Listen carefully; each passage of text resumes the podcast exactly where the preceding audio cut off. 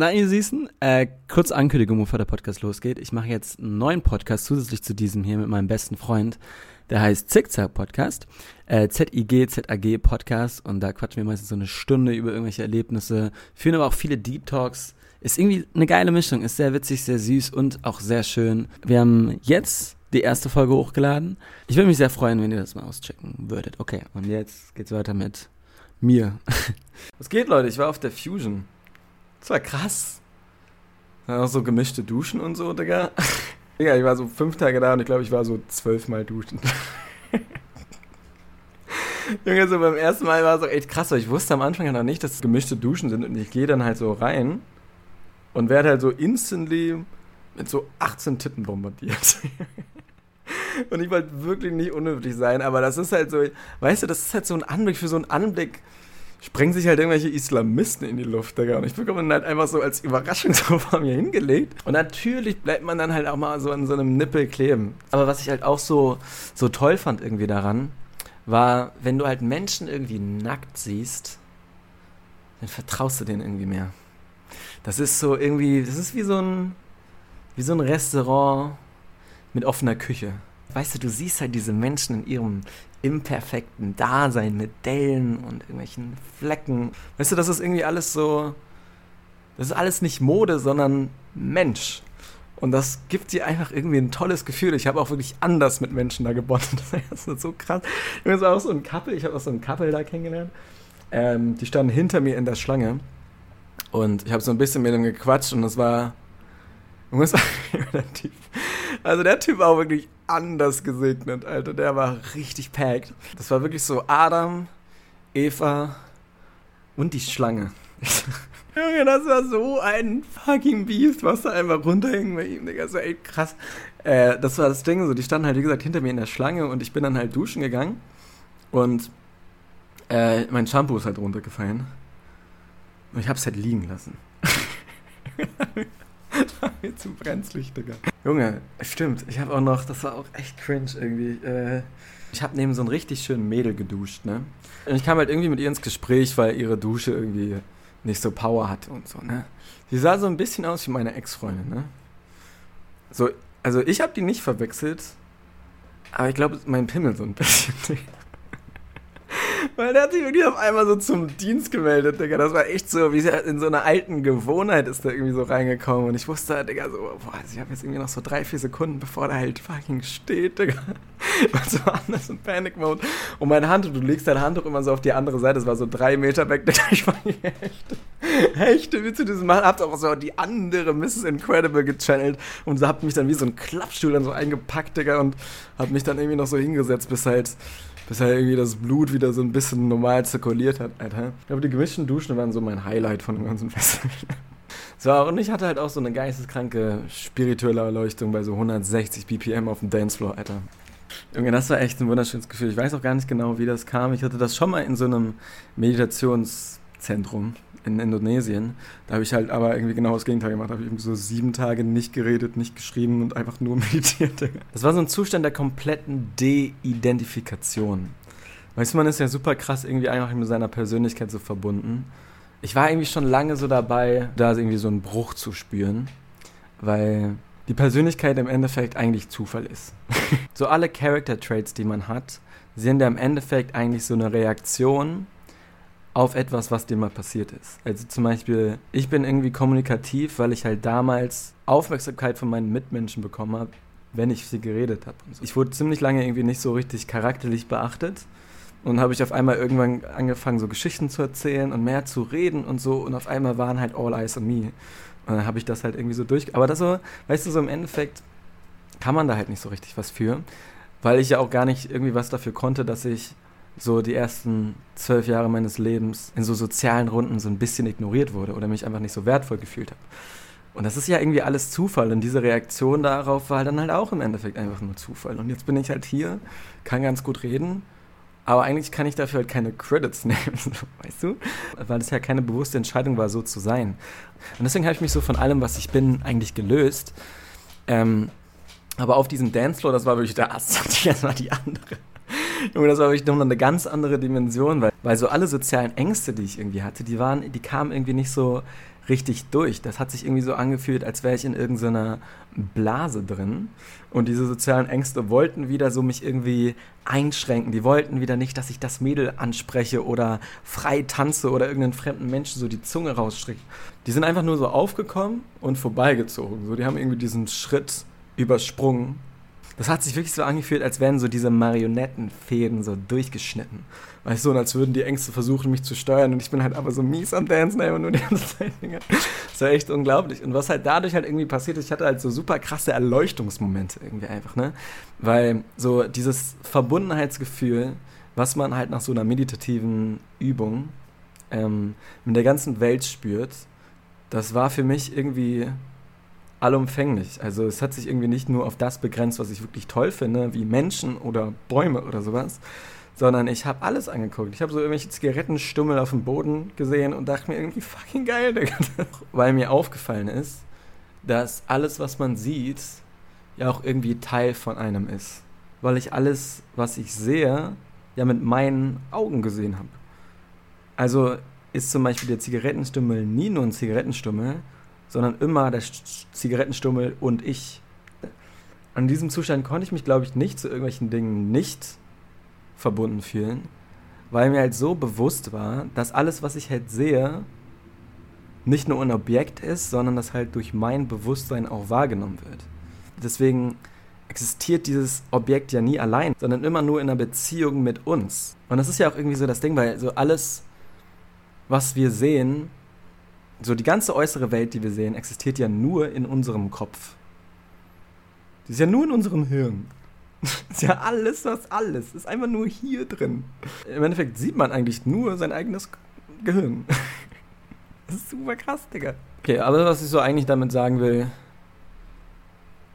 ich habe gar nicht auf Titten geglotzt. Ich habe nur auf mein Hirn geguckt. so das Gehirn ist auch wirklich wild. Komplett wild. Ich hatte vor zwei Tagen wieder einen Baba-Albtraum. So fucking gruselig. Einfach in so einen Krieg, Digga. Es war so krass. So, dieser Krieg war gar nicht Thema. Ich wurde einfach nur mit so einer philosophischen Frage so bombardiert. Es wurde einfach nur so diese Frage gestellt, lasse ich meine Freunde zurück, wenn sie gerade sterben und ich mein Leben retten kann? Und die Antwort war, ja.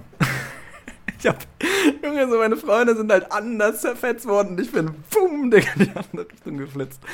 ich glaube, da muss ich nochmal drüber nachdenken, Digga, hat sich, glaube ich, echt nicht so gut angefühlt. Egal, was ich aber sagen wollte, so Albträume sind, ja, Albträume sind krass, weil das ja auch einfach nur unser Gehirn ist. Das denkt sich irgendwas aus und erschreckt sich dann selbst. das ist so dumm.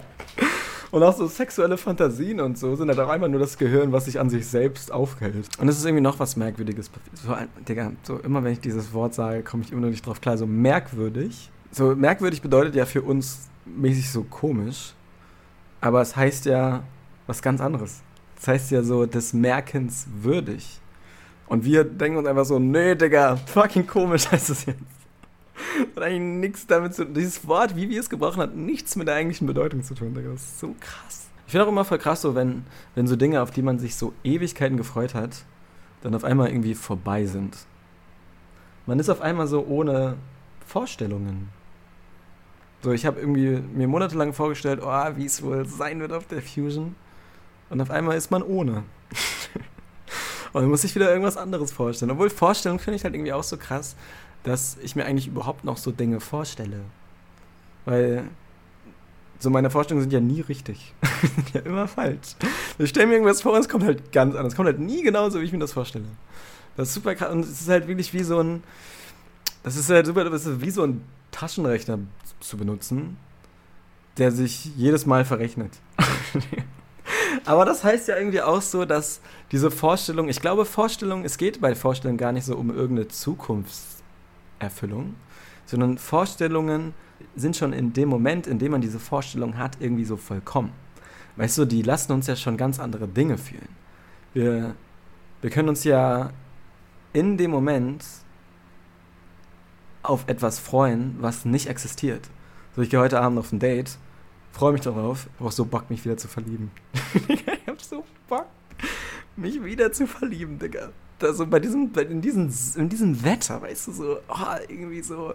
Ich glaube, ich kann mich also auch wirklich in einen dicken weißen Mann verlieben, Digga. Mir scheißegal. Ich bin auch wirklich auf Entzug. Ich habe mich, glaube ich, jetzt so seit zwei Jahren nicht mehr verliebt. Und ich war letztens auf einem Date mit einem Mädel. Wir waren irgendwie im Wald. Ich habe mich halt in so einen Baum angelehnt. Und als ich so von diesem Baum halt aufgestanden bin, hatte ich halt so Dreck am Rücken.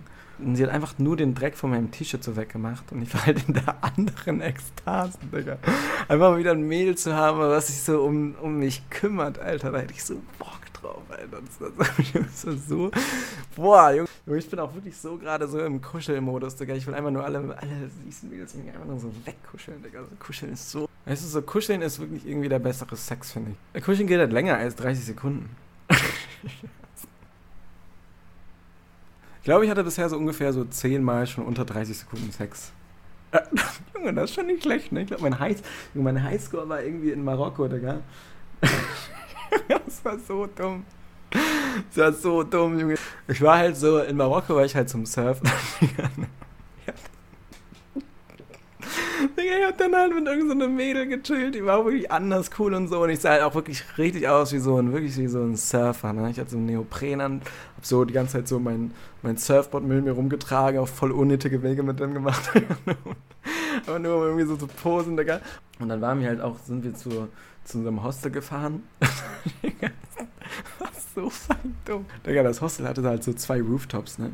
Und, ähm, auf dem unteren Rooftop war dann so ein Lagerfeuer und da waren noch Menschen und oh, wir waren halt oben auf dem Rooftop so allein. dann haben wir da auf einmal so angefangen, so rumzumachen.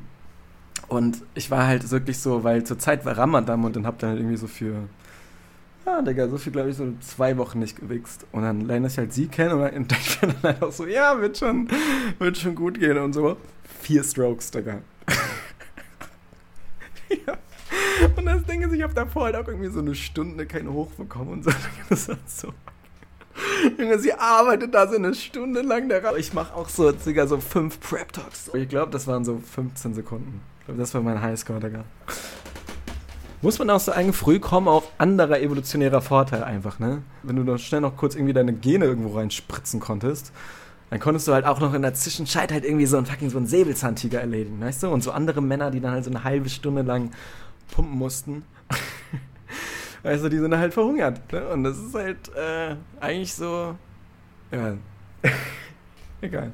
Also ich finde auch immer so dieses Rummachen am Anfang halt auch anders anstrengend. Ich finde dann halt so, ich finde halt immer so diesen Augenkontakt wenn man so wirklich so Face an Face ist, immer so anders cringe, Digga. Ich fühle mich dann wirklich immer wie so ein, wie so ein siamesischer Zwilling, Digga. Also siamesische Zwillinge sind da wirklich, Digga. Digga, man sagt ja immer so, ja, ja, so eine Mutter Natur macht keine Fehler und so, Digga.